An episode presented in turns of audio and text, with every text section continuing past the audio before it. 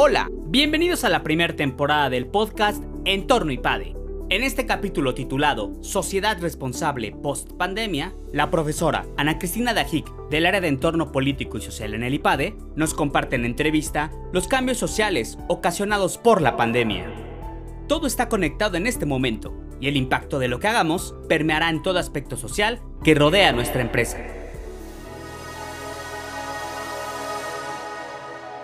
Hablar de esquemas de adaptación, hablar de esquemas de reinvención en medio de esta coyuntura, por supuesto que es un tema que nos ha brindado un visor nuevo, un filtro nuevo a través del cual podemos volver a reentender y reimaginar a la empresa. Entonces, gracias por, de nuevo por invitarme a este espacio. A mí me gustaría hablar, si, si tuviéramos que pensar en los cambios sociales que han surgido a partir de la COVID. Yo creo que es interesante plantearnos cuál es nuestra unidad de impacto cuando nos hacemos esta pregunta. Y esto por la siguiente razón. Me parece que la pandemia lo que nos ha recordado de una forma muy ferviente es entretejido sistémico de la plataforma social en la que vivimos. ¿A qué me refiero con esto? Hoy ya no podemos seguir pensando en unidades de impacto aisladas, es decir, aquí está mi empresa, aquí están los hogares, aquí está el medio ambiente. Hoy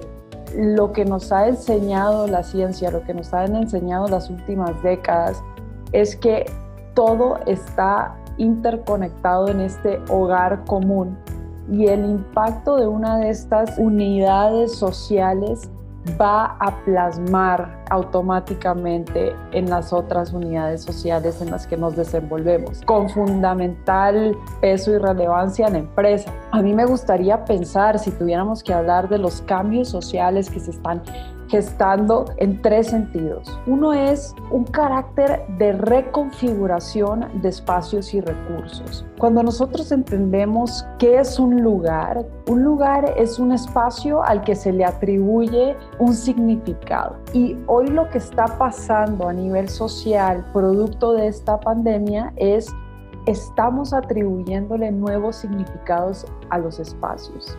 Y esto lo digo con una lupa sumamente optimista, porque esta reconfiguración de espacios y recursos tangibles e intangibles nos ha sacudido y nos ha sacudido de una forma que no nos lo esperábamos. Por supuesto que tiene un lado preocupante y un lado humano que genera alarma por obvias razones, pero también nos ha orillado a pensar en reivindicaciones, a pensar en reinvenciones, espacios y recursos que antes pensábamos que no podían construir hacia lo socialmente deseable, hoy nos damos cuenta que no es así. Entonces, si yo tuviera que hablar de cambios que percibo a nivel de la sociedad, para resumir, hablaría de este recordatorio de nuestro entretejido sistémico, es decir, el impacto en cascada que tienen hoy los acontecimientos sociales, ambientales, económicos, políticos. Por otro lado, esta reconfiguración de espacios y recursos, nuevos significados que le estamos atribuyendo a distintos espacios y recursos. Dentro de esto, una reivindicación y reinvención de estos espacios y estos recursos. Y bueno, por supuesto, hay que mencionarlo, también nos recuerda esta pandemia ciertos padecimientos sociales que, que sí tenemos que tener en el radar, insisto, con una lupa de optimismo en el sentido del papel que podemos jugar. Se han acentuado las polarizaciones, aquellos grupos de la sociedad que estaban en condiciones menos favorecedoras, ellos evidentemente han sido los más vulnerables, pero insisto, si ligamos todo el argumento que hemos tratado de construir, es momento de reivindicar cierto papel que puede jugar el empresario, no solo en México, sino a nivel global. Cada miembro tendrá que replantear su rol en estos cambios de espacios y recursos que nos presentan las nuevas normalidades y los nuevos modelos de sociedad.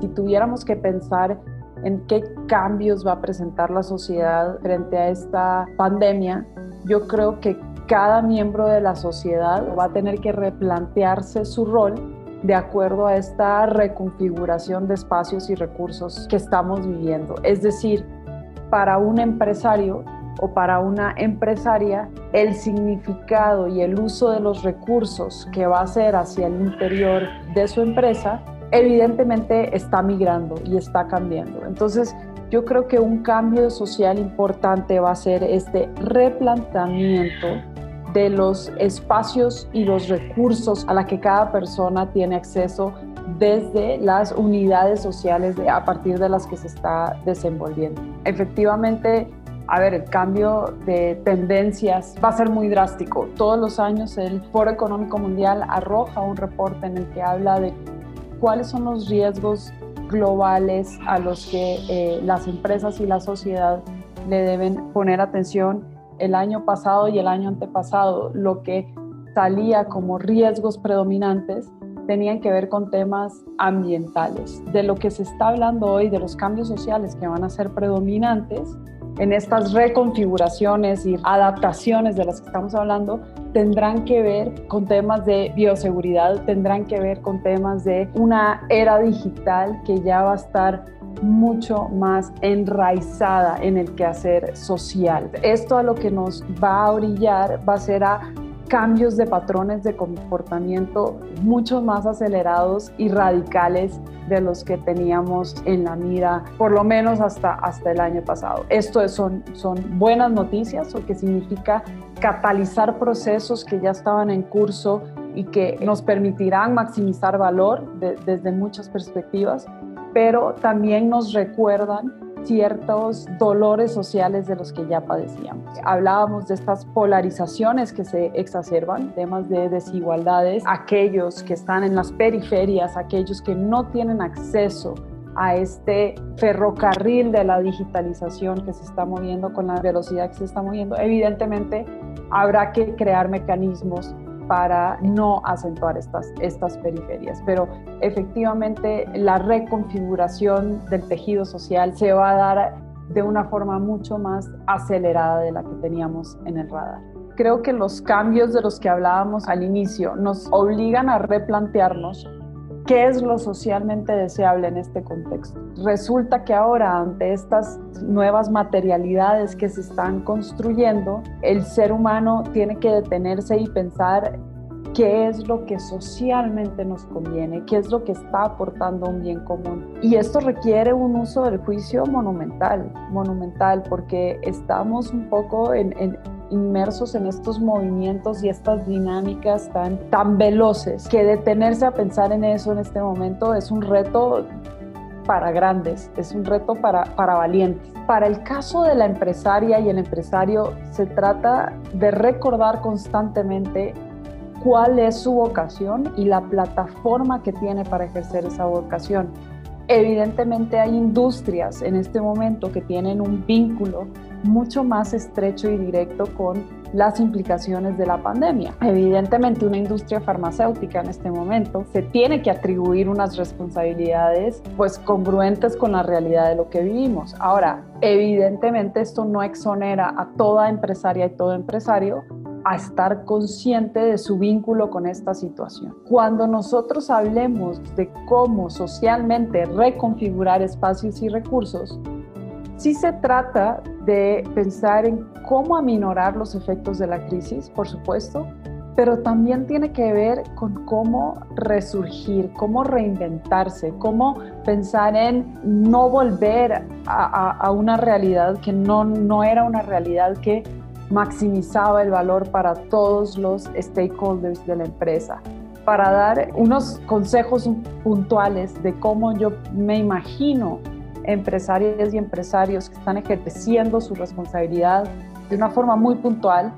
Primero es este replanteamiento de cadenas de suministro, que creo que es algo que prácticamente toda empresaria y todo empresario está viviendo en este momento. Esto implica que se hace una, un examen muy a conciencia de qué está pasando con las cadenas de suministro de las empresas, cuáles son esos baches, cuáles son esos padecimientos que podían existir previo a la crisis, a la pandemia y cuáles pudieran reinventarse a partir de la crisis. Una muy obvia, pero que no podemos dejar de mencionar, es replantear esquemas de trabajo. Creo que no hay punto de regreso en ese, en ese sentido, ya lo hablaremos más adelante. Y finalmente, yo creo que una, empresa, una empresaria y o un empresario astuto en este momento piensa en esquemas de colaboración que le permitan aprovechar las capacidades de cada actor, sector, institución que esté dentro de su red del quehacer empresarial. Yo creo que hoy empresarios y empresarios responsables son aquellos que maximizan esas redes astutas colaborativas que sacan el barco adelante en conjunto.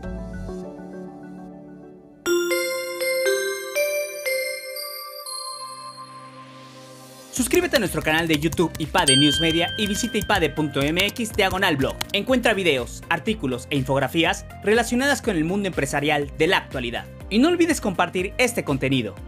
IPADE, The World Calls.